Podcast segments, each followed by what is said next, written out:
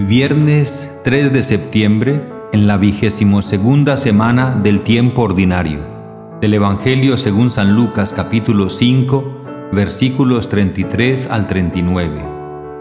Llegará el día en que se lleven al novio, y entonces ayunarán.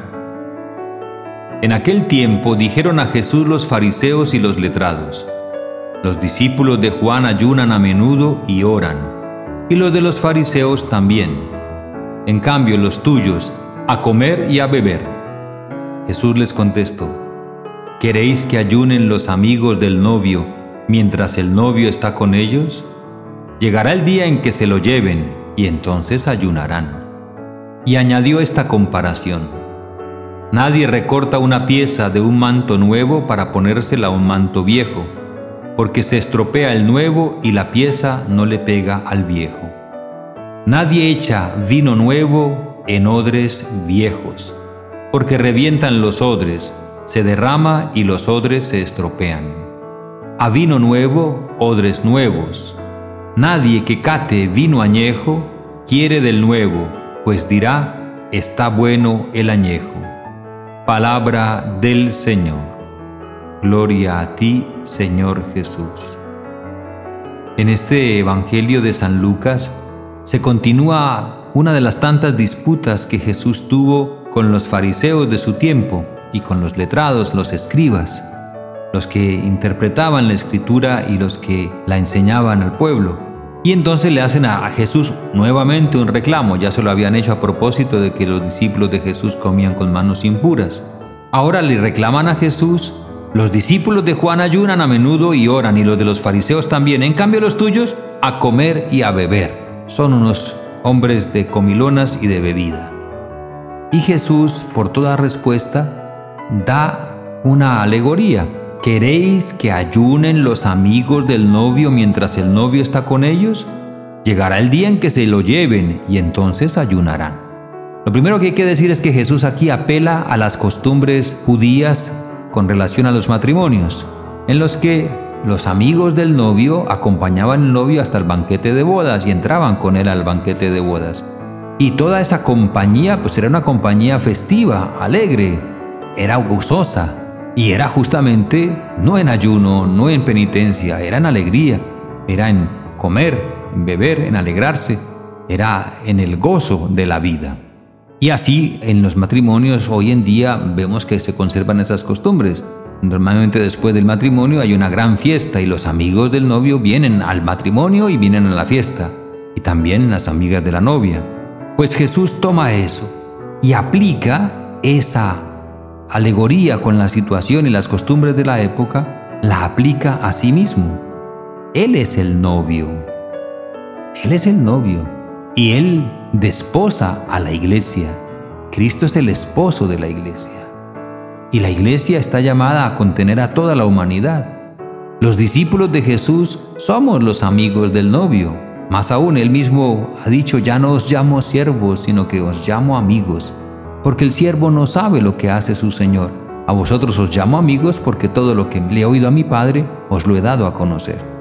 De tal manera que Jesús es el que nos ha escogido como sus amigos, nos ha hecho amigos suyos, ha compartido con nosotros la intimidad del Padre y ahora también entonces comparte la intimidad de sus bodas, las bodas del Cordero, con la iglesia, con la humanidad entera. Y Jesús advierte, mientras el novio esté con ellos, se refiere a los discípulos de en aquel entonces, pues no ayunan, pueden comer, pueden beber, Llegará un día, advierte Jesús, en que se lleven al novio. Ahora sí que ayunarán. Y entonces se refiere al tiempo después de su ascensión. Después de su pasión, muerte y resurrección, Jesús asciende a los cielos. Y ahí es cuando los discípulos son enviados, somos enviados a este mundo con una misión, con un propósito y nuestra manera de vivir también incluye la austeridad propia de los tiempos del ayuno. Ahí sí que ayunaremos. Y ayunaremos en dos sentidos al menos el ayuno corporal que hay que hacer de vez en cuando, pero también el ayuno de la presencia física de Jesús. Ellos los discípulos en aquel entonces veían a Jesús todos los días, compartían con Él su vida de la manera más directa. Hoy en día nosotros compartimos la vida de Jesús, pero todo por medio de la fe. ya no es en la visión directa, esa será para el cielo. Y compartiremos y compartiremos con Jesús toda su vida. Pero por ahora compartimos sí la vida de Cristo mediante la fe, gracias a la fe, en la fe. Y sin fe no hay experiencia de Dios. Esto es muy importante.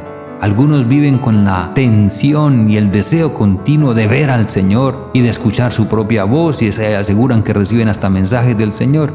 Pero eso no deja de ser una tensión, un deseo. La verdad, verdad es que el Señor quiere que lo vivamos, que lo conozcamos, pero en fe, por la fe. Este no es el tiempo de la visión, es el tiempo de la fe. La visión llegará un día en el cielo. Y todavía Jesús explica, nadie recorta una pieza de un manto nuevo para ponérsela a un manto viejo, y nadie echa vino nuevo en odres viejos, porque revientan los odres. Se derrama y los odres se estropean. A vino nuevo, odres nuevos. Es decir, en el seguimiento de Cristo hay necesidad de una nueva mentalidad, de una nueva manera de mirar la vida, el mundo, de conocer a Dios. Todo es nuevo en Jesucristo. Y Él pide a cada uno de nosotros ese cambio de mentalidad que es el verdadero sentido de la conversión, metanoia en griego. El cambio de mentalidad, acostumbrarnos a pensar y a entender la vida no a la luz de nuestras propias costumbres y de nuestras propias ideas, sino según la visión que Dios mismo nos está comunicando por medio de su divino Hijo. Mirad que hago nuevas todas las cosas. Ahora bien, también Jesús advierte, Nadie que cate vino añejo quiere del nuevo, pues dirá, está bueno el añejo. Sí, es verdad. Hay que correr el riesgo de probar el vino nuevo. Ese es el de Cristo. Hay que correr el riesgo de la fe en Jesucristo.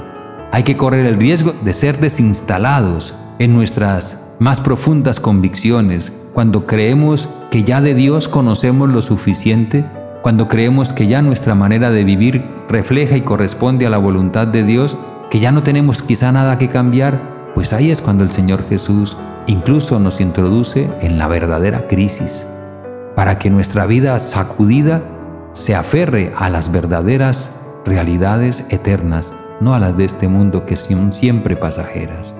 Supliquemos hoy a nuestro Señor que nos conceda la gracia de abrirnos cada vez más a esa nueva manera de pensar, de vivir según Cristo, que desborda, repito, nuestros esquemas y nuestros pensamientos, pero que nos conduce por caminos de luz, de verdadera paz y sobre todo nos hace capaces de una vida en continua caridad, para gloria de Dios, para alegría de nuestros hermanos, para bien de nuestras almas. Shalom.